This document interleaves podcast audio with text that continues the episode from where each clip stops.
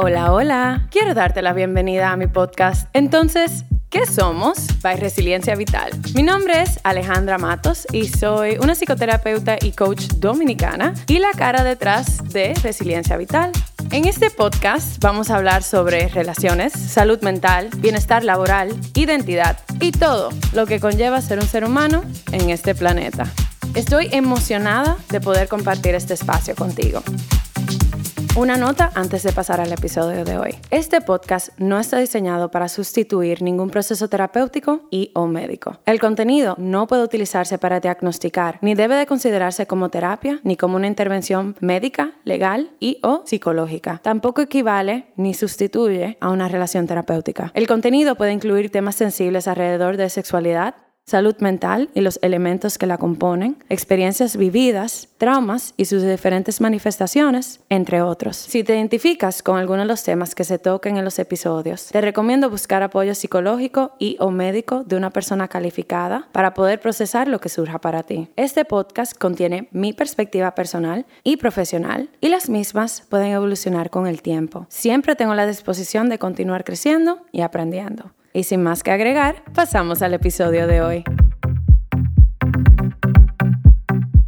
Hola, hola comunidad. Gracias por acompañarme en otro episodio del podcast. Yo estoy siempre feliz, agradecida de tener esta plataforma eh, con ustedes y poder, nada, compartir mis pensamientos. Ya he, ido viendo en los últimos episodios, revisando como eh, en la plataforma que yo subo el podcast, me dan como feedback de cuántas personas están escuchando, de qué países, y para mí de verdad me sorprende ver de muchísimos espacios de Latinoamérica y, de, eh, y demás que personas escuchando, y eso como que me emociona muchísimo, así que les doy las gracias por apoyar el podcast. Y sí, de verdad que a mí me encanta este espacio con ustedes. El episodio de hoy, yo les quiero hablar sobre un tema que surge mucho en mis consultas, eh, es algo que también ha surgido mucho para mí en mi vida y creo que, que puede ser algo de, de mucha ayuda. Y el tema de hoy es la importancia de celebrarnos y por qué es tan difícil a veces el hacerlo muchas, muchas veces en consulta eh, yo me encuentro con personas que están haciendo cosas asombrosas de una forma u otra. O sea, eh, bueno, de hecho es asombroso para mí. No, no solamente lo que las personas hacen, sino simplemente el hecho de seres humanos que se sientan conmigo en consulta a ser vulnerables, a contarme sus experiencias, a eh, tener un genuino deseo de cambiar, de, mejorar sus relaciones, de mejorar su relación con su propia persona, de poder sentir que están eh, en mayor alineación con su propósito en la vida. Y eso para mí es, o sea, extraordinario. Y la verdad es que yo veo también que así con esas maravillas de, de seres humanos que me toca ver, que me toca, con quienes me toca colaborar, se les dificulta mucho el reconocerse y el reconocer cuando están haciendo las cosas bien y reconocer y celebrar su esfuerzo independientemente del resultado. Y eso es algo que también me ha pasado a mí mucho en la vida. A mí me cuesta quedarme y sostener como ese orgullo, esa celebración de yo haber logrado cosas. Y yo no sé si a ustedes le pasa igual, que es como que, ok, tenemos una meta, trabajamos hacia ella, nos esforzamos, eh, invertimos en tiempo, en dinero, en energía, en un montón de cosas para lograrla. Llegamos a la meta, nos sentimos bien por un par de segundos y luego decimos, ok, ¿qué es lo siguiente? ¿Qué es lo que toca? O viene, viene ese pensamiento de, bueno, pero no puedo celebrar mucho porque, o sea, esto, esto es lo que se espera de mí o yo no puedo ser tan orgullosa o tan engreída o porque, o sea, ya esto es lo que toca, o sea, tampoco hay que hacer eh, un espectáculo al respecto. Y ese patrón para mí es muy interesante de explorar porque ¿qué hay de malo? O sea, ¿cuándo se nos metió en el cerebro que hay algo malo con celebrarnos? Muchas veces en la vida yo veo que las personas piensan que está bien el celebrar las cosas cuando son cuando es algo extraordinario o cuando la sociedad nos ha dado el permiso de celebrar ciertas cosas. Por ejemplo, entrar en una relación, el matrimonio, el comprar una casa, el iniciar una familia, como que esas son las cosas que la sociedad ha dicho así. Eso lo puedes, eso lo puedes celebrar. Eh, y, cuidado también con cuánto tiempo lo celebramos. Pero ok, eso es lo que se nos ha dado el permiso. Entonces decimos, ok, ahora podemos celebrar.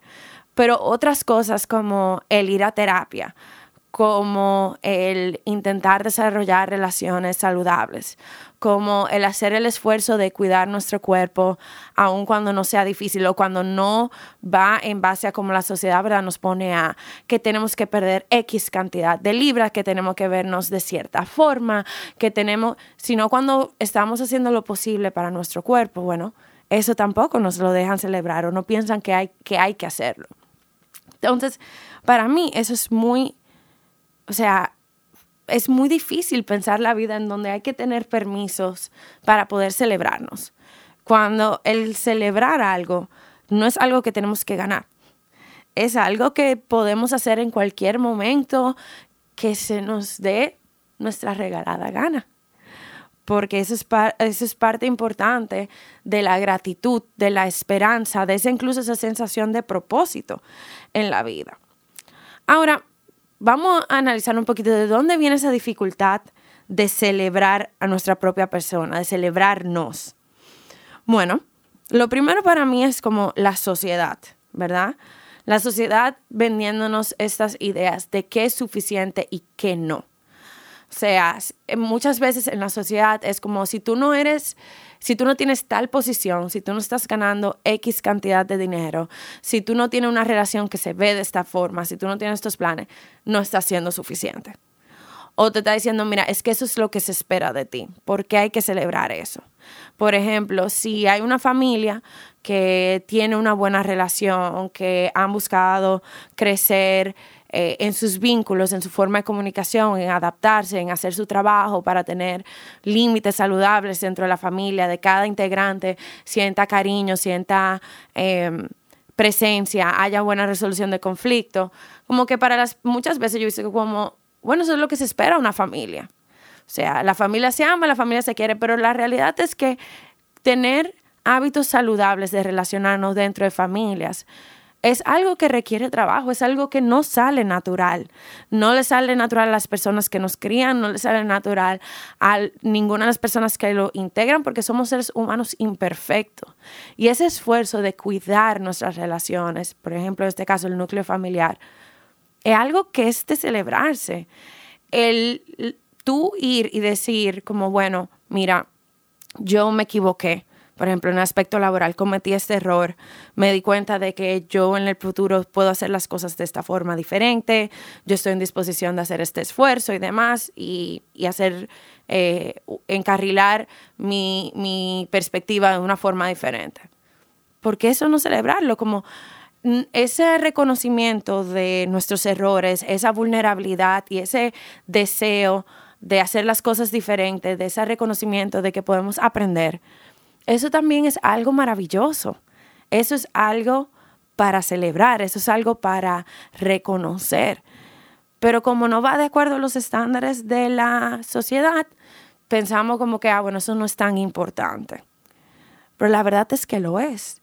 Lo que la sociedad ha decidido, que es lo que amerita el celebrarse, no tiene que ser necesariamente lo único que se puede celebrar. Entonces es como que, ¿qué tantas cosas tomamos por sentado que están ahí versus como reconocer realmente el impacto que tiene eso. Por ejemplo, algo que yo veo mucho aquí en República Dominicana es las personas, bueno, después de que tú te gradúas, tú tienes tu licenciatura, eh, te toca hacer una maestría, ¿verdad? Esa es la, la, expectativa, yo puedo decir, en la gran mayoría de los hogares. Y yo veo las personas que hacen un esfuerzo para financiarse sus maestrías aquí, aplican a becas para irse a estudiar fuera y hacen todo ese proceso. Y muchas veces no se reconocen como lo, lo valiente que tú irte a, vivir un sitio diferente a tu hogar, lo, la tenacidad que requiere el tu poder y el compromiso de tu financiarte tu maestría, de tu hacer tus cosas, de tu ponerte en un ambiente de, estudio, a seguir queriendo llevar adelante eso con tu vida. Y las personas como que lo toman por sentado, no reconocen porque supuestamente, entre comillas, eso es lo que le toca. Eso es lo que toca. Después de una licenciatura viene una maestría y nos privamos de la oportunidad de ese reconocimiento, de los esfuerzos que están, estas personas están haciendo para poder dar ese paso en su camino eh, eh, educacional, educativo. Bueno, ustedes entienden más o menos a lo que me refiero.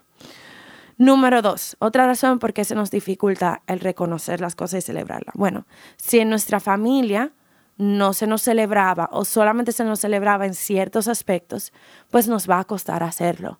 Por ejemplo, si en mi familia solamente me celebraban, si yo sacaba de un 98 para arriba, ¿verdad? Hasta un 100, y todo lo demás no era reconocido o se me criticaba o se me eh, amenazaba con castigarme por no sacar mejor nota, bueno, pues entonces yo voy a pensar que lo único que se me puede celebrar para mí es si yo sobresalgo de una forma extraordinaria en lo que yo estoy haciendo, o si saco la mejor nota, o si solamente si se me da un reconocimiento en el trabajo o en la universidad. Y hay en otros hogares, por ejemplo, que tú podías sacar 100 y ser una, una persona, un estudiante como sobresaliente, y las personas que te crían dicen como que, bueno, pero eso es lo que se espera de ti.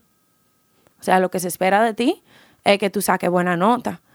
Entonces no había tampoco una celebración por ese esfuerzo, por ese trabajo, ese reconocimiento. Entonces es como, ok, pues entonces si yo hago las cosas bien, si yo soy sobresaliente más, no me tengo por qué celebrar, porque eso es lo que se espera de mí como pareja, como eh, colaboradora, como persona que trabaja, como demás, eso es lo que se espera de mí.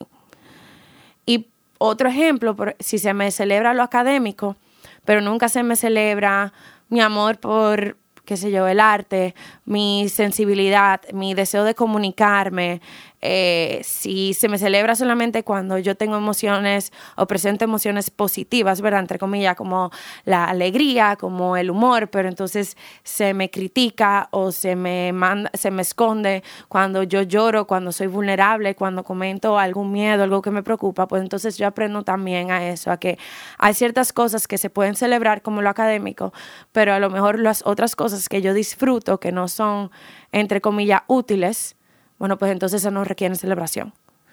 Y que las emociones, si yo estoy bien, ¿verdad? Entre comillas, si yo muestro emociones, entre comillas, positivas, bueno, sí hay espacio para eso. Pero si yo en algún momento expreso vulnerabilidad, expreso un anhelo, expreso una necesidad, expreso un miedo, bueno, pues entonces nadie me tiene que decir, wow, que gracias por, por compartirme eso, porque esas emociones incómodas no son bien recibidas. Todos esos son mensajes sutiles que vamos recibiendo en nuestra vida sobre qué es correcto el celebrar y qué no es correcto el celebrar. La otra razón también es como cuando, y va derivado de, esa segunda, de ese segundo motivo, es cuando decimos, bueno, si como yo vi esto en mi casa, pues esto es lo que yo empiezo a sostener para mí. Y si yo continúo ese patrón de solamente me celebro X cosas, bueno, pues entonces yo se me va a dificultar el entender que hay oportunidades de celebrarme. Eh, las cosas que son importantes para mí en la vida, las cosas para las cuales yo he trabajado, las cosas para las cuales yo he invertido mi tiempo, mi esfuerzo, o hasta cosas que no requieren tanto esfuerzo. Por ejemplo, como el yo celebrar que hay un nuevo día, que de verdad como que eh, surgieron algunos inconvenientes, pero seguimos adelante y estuve ahí presente y disfruté. Como que, wow, qué bueno, qué bueno celebrar un buen día. Si yo no me doy el chance de ver que eso es algo que yo puedo celebrarme, que yo puedo reconocer, bueno, pues de nuevo, yo voy a vivir mi vida con una visión de túnel de lo que yo considero que es lo único correcto y me voy a mantener ahí. Entonces, si no nos damos la oportunidad de cuestionarnos, de explorarnos, de vernos, bueno, pues es muy probable que mantengamos y sostengamos ese patrón que vimos desde la niñez por el resto de nuestra vida si no nos damos esa oportunidad de revisar las cosas. Y por último, el elemento que quiero mencionar que juega un rol en la dificultad de celebrar no son los roles de género. Para las mujeres, ¿verdad? Es normal que les cueste el celebrarse más que a los hombres. Y bueno, estoy hablando, ¿verdad?, de una forma muy de género hombre-mujer en este aspecto, eh, porque esa es la data que ahora mismo como que pude revisar. Y el hecho de que las mujeres, o sea, se nos ponen expectativas diferentes y se nos vende una idea de que hay que ser humildes, de que una mujer no puede ser muy ambiciosa. Si eres ambiciosa tienes que mantenerlo en secreto y tu ambición nunca puede ir eh, en detrimento, entre comillas, de tu rol de tus otros roles esperados como mujer, ¿verdad? Como de pareja, como madre, como hija, como cuidadora o demás, como que, y de tu feminidad, ¿verdad? Lo que se ha puesto como lo que es femenino.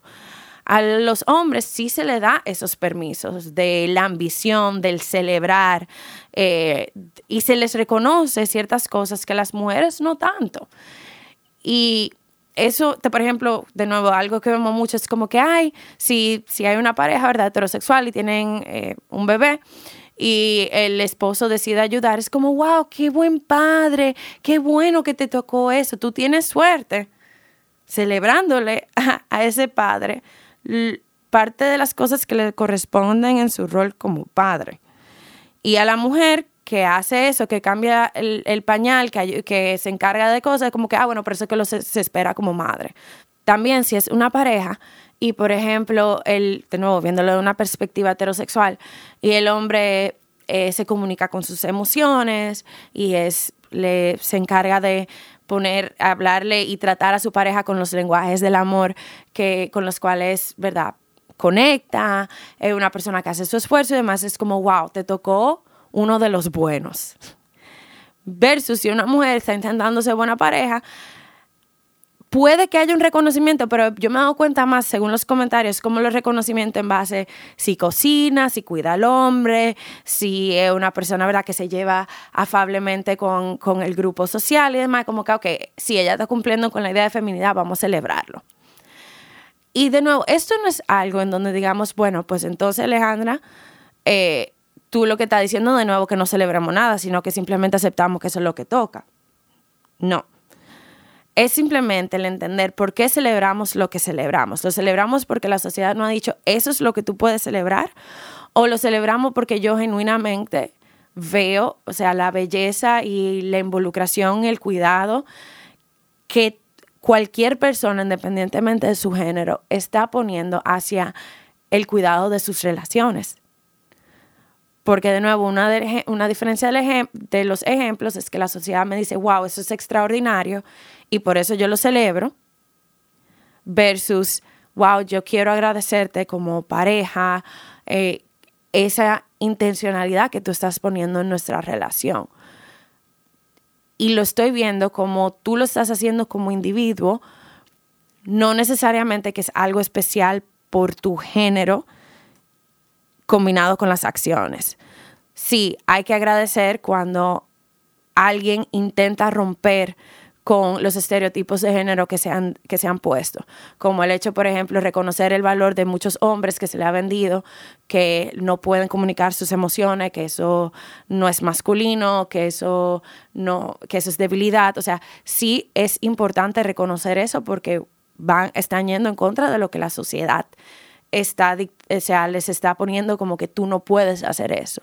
Y al mismo tiempo reconocerlo que todo ser humano tiene la responsabilidad de aprender a entender y comunicar sus emociones para poder utilizar ese conocimiento y ese accionar hacia el beneficio de sus relaciones y hacia el beneficio de su propia persona. Entonces es como mantener ese balance. Yo sé que me fui un poquito una tangente, pero espero que eso haya quedado claro para ustedes. Entonces, algo, por ejemplo, que a mí me resulta muy curioso es que cuando somos peques, ¿verdad? Se nos celebra todo. O sea, yo tengo sobrinos y sobrinas, ¿verdad? Bueno, primos y primas segundo. Yo le digo sobrino, sobrina, porque ya me dicen tía. Y yo veo que le, celebran tantas cosas y, y, y, yo misma le celebro, ah, que dijo tal cosa, que hizo este chiste, que caminó, que probó esto por primera vez, que cocinó esta galletica y le quedaron súper buenas. Y tú dices, wow, qué, qué bonito, qué, qué valiente de tu parte, wow, muy bien. Y esas celebraciones nos vienen de todos lados cuando somos pequeños, pero cuando crecemos es como que paran y ya como que, bueno, sí, ya no se te puede celebrar tanto. Aun cuando muchas veces estamos logrando cosas por primera vez, al igual que hicimos cuando somos pequeños, es como que, ah, bueno, no, esas no valen. Esas no son tan importantes porque ya eres una persona adulta. Ya eso es lo que se espera de ti. Y qué duro es pasar, ¿verdad? De un momento en donde se nos celebraba todo, ahora decirte lo tienes que ganar. Y para a mí simplemente como que es un dato curioso, como que, ok, entonces, ¿por qué, ¿por qué ese cambio? ¿Quién dijo que eso era lo que había que hacer?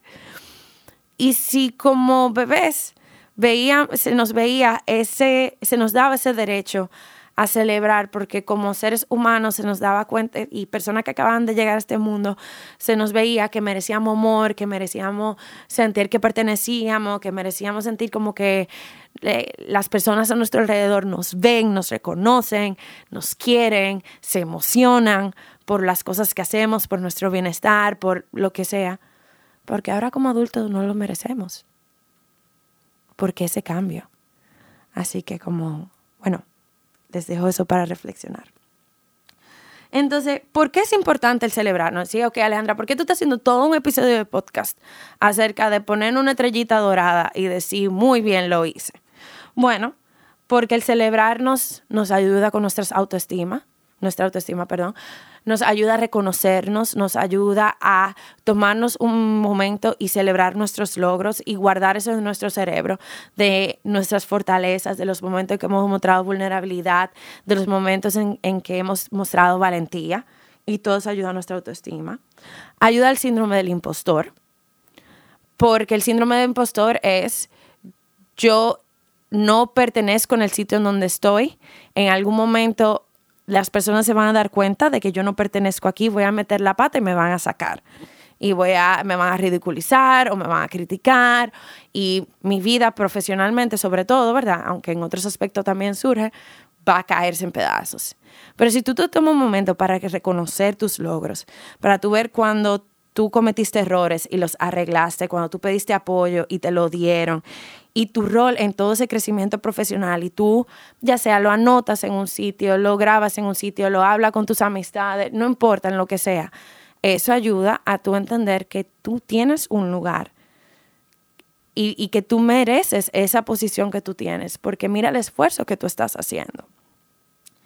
También nos ayuda con nuestro humor o sea, ese momento de yo sentarme con mi persona, de yo mostrar gratitud, de yo reconocer lo positivo del día, de la semana, de lo, del, proyecto que yo estuve haciendo, además, ayuda porque como que es, la gratitud es una de las formas que volvemos a conectar con la alegría, con el humor, obviamente con, con la esperanza, con todas esas cosas. Entonces no es que es una solución mágica a los problemas, pero ayuda.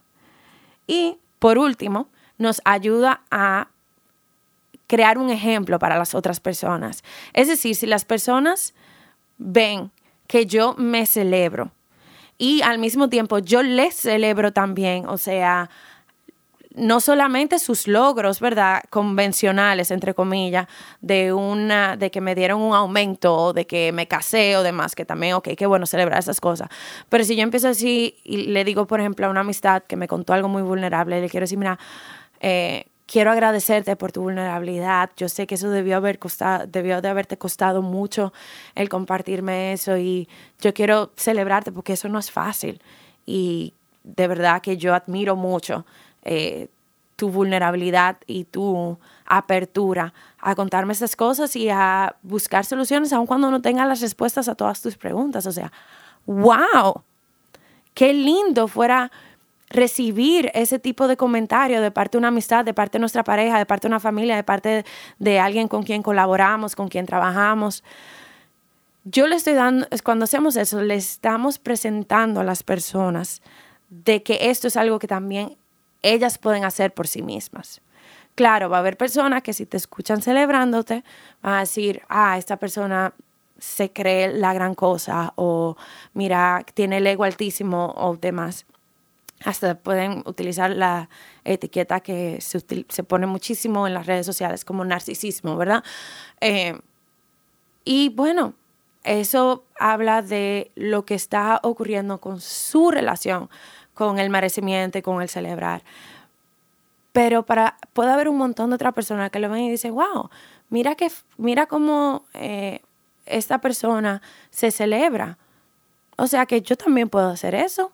Y yo veo que una persona que no se siente mejor o con más valor que las otras personas, o sea, no, no se pone en una posición de poder, en una posición de egoísmo, en una posición de opresión, sino que es un excelente ser humano. Entonces yo puedo hacer lo mismo. Y, si tú empiezas a celebrarle a tus amistades, puede ser que, y a tus familiares y a tu pareja además, puede ser que eso se vuelva una cadena donde esa persona también sienta ese permiso de poder celebrarle a otras personas y podemos ir creando ese, esa cadena de reconocimiento que yo creo que puede ser maravillosa y que todas las personas necesitan. Entonces, Alejandra, ¿cómo podemos comenzar a hacerlo? Yo no sé cómo hacer esto del celebrarme, nadie me enseñó. Bueno, pues te voy a dar algunos tips aquí. Lo primero es comenzar una práctica de gratitud porque eso te ayuda a, abrirte a lo positivo, ya sea en un, en un, diario, en un journal, por la mañana, al final del día, en las notas de tu celular, en haciéndolo con tu pareja, como se decir, mira, estas son tres cosas por las que yo siento gratitud en el día de hoy. Y varía, las que no sean solamente como, ah, me fue bien en el trabajo, o sea, sino también como que, wow, me alegré de que yo pude disfrutar mi café esta mañana pude hablar con mi mejor amiga por un rato y me sentí súper bien. Eh, elegí la ropa que me quería poner, me sentí eh, atractiva o me sentí bien por el resto del día. Todas esas cosas, eso son gratitud. Pregúntale a tus amistades en qué tú sobresales, qué cosas te, en qué cosas tú eres bueno, buena o buena. O sea, cómo ellos, es, las personas a tu, alrededor, perciben tus fortalezas. Y yo sé que eso puede ser súper incómodo porque tú dices, ay, yo les estoy pidiendo que, o sea, y si estas personas piensan que yo me quiero la gran cosa por pedirles esto, y si me están mintiendo, y, y si les cuesta, bueno, pero a lo mejor si tú les das, bueno, antes de pasar a eso, dudo mucho que las amistades genuinas, las personas a nuestro alrededor que nos aman, que nos quieren, que velan por nuestro bienestar, vayan a pensar mal de ese requisito. Puedes, o esa solicitud, perdón, que tú le estás haciendo. Puede ser que les llame la atención de nuevo, porque vivimos en una sociedad que no celebra esas cosas, no enseña esas cosas. Pero si tú le pruebas un poquito de contexto y te le dices, mira, yo también quiero decirte a ti las cosas que yo entiendo que te salen súper bien, las cuales tú sobresalen, las cuales yo admiro y puede ser un ejercicio súper bonito. Y tú a lo mejor lo puedes comenzar con alguien con quien tú le tengas confianza, por ejemplo, alguien de tu familia o una amistad súper cercana o tu pareja y tener como que esa interacción. Y cuando tú escuches lo que la persona te dice, recíbelo. No lo cuestiones, no lo disminuyas y que, ah, bueno, pero no tan gran cosa. O sea, no, recíbelo. Y dile al final, gracias por compartirme eso. Y ya y aprendemos a tolerar esa incomodidad del recibir el, eh, halagos, elogios, que o sea, son parte importante de nuestra vida. Lo tercero es lo que acabo de mencionar, cuando, cuando te, las personas te han cumplido, cuando te celebren algo, no lo disminuyas, no lo quieras quitar del medio una vez. Ay, qué bonita te queda esa blusa. Ay, esto tan viejo. Bueno, no, la verdad es que yo lo compré hace muchísimo. A mí no me gusta mucho cómo me queda, ¿no? De una vez lo quitamos. ¡Wow! Eh, eh, muy buen trabajo con eso que tú hiciste. Ah, bueno, que tú sabes es lo que toca. Es eso, qué sé yo, mi descripción de puesto. No, eso no fue tan gran cosa. Di gracias.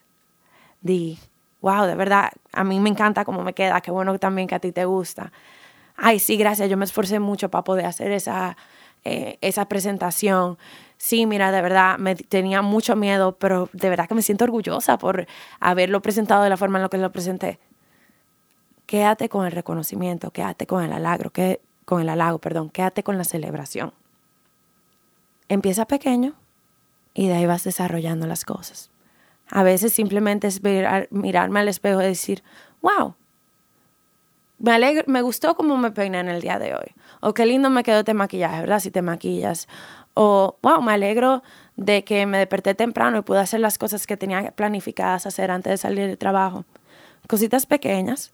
Y después tú la vas desarrollando a lo mejor a otros aspectos de tu vida que son un poco más profundos, más complejos, como a lo mejor tu relación laboral, tu rol como eh, pareja, tus relaciones familiares, eh, inversiones que tú hagas, retos a los cuales tú te permites eh, enfrentar. Ir haciendo ese como incremento.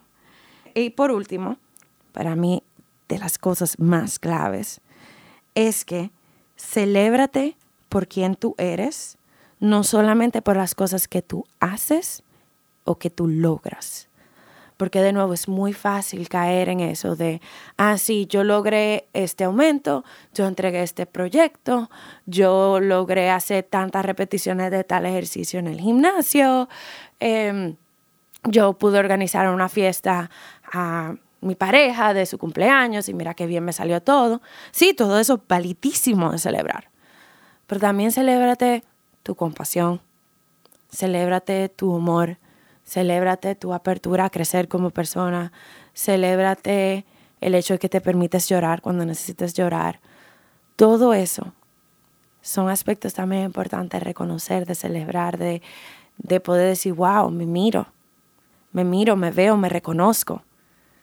Y me dejo saber que me estoy viendo, que me estoy reconociendo, que, que, me, que me acepto en mi imperfección y que celebro mi humanidad.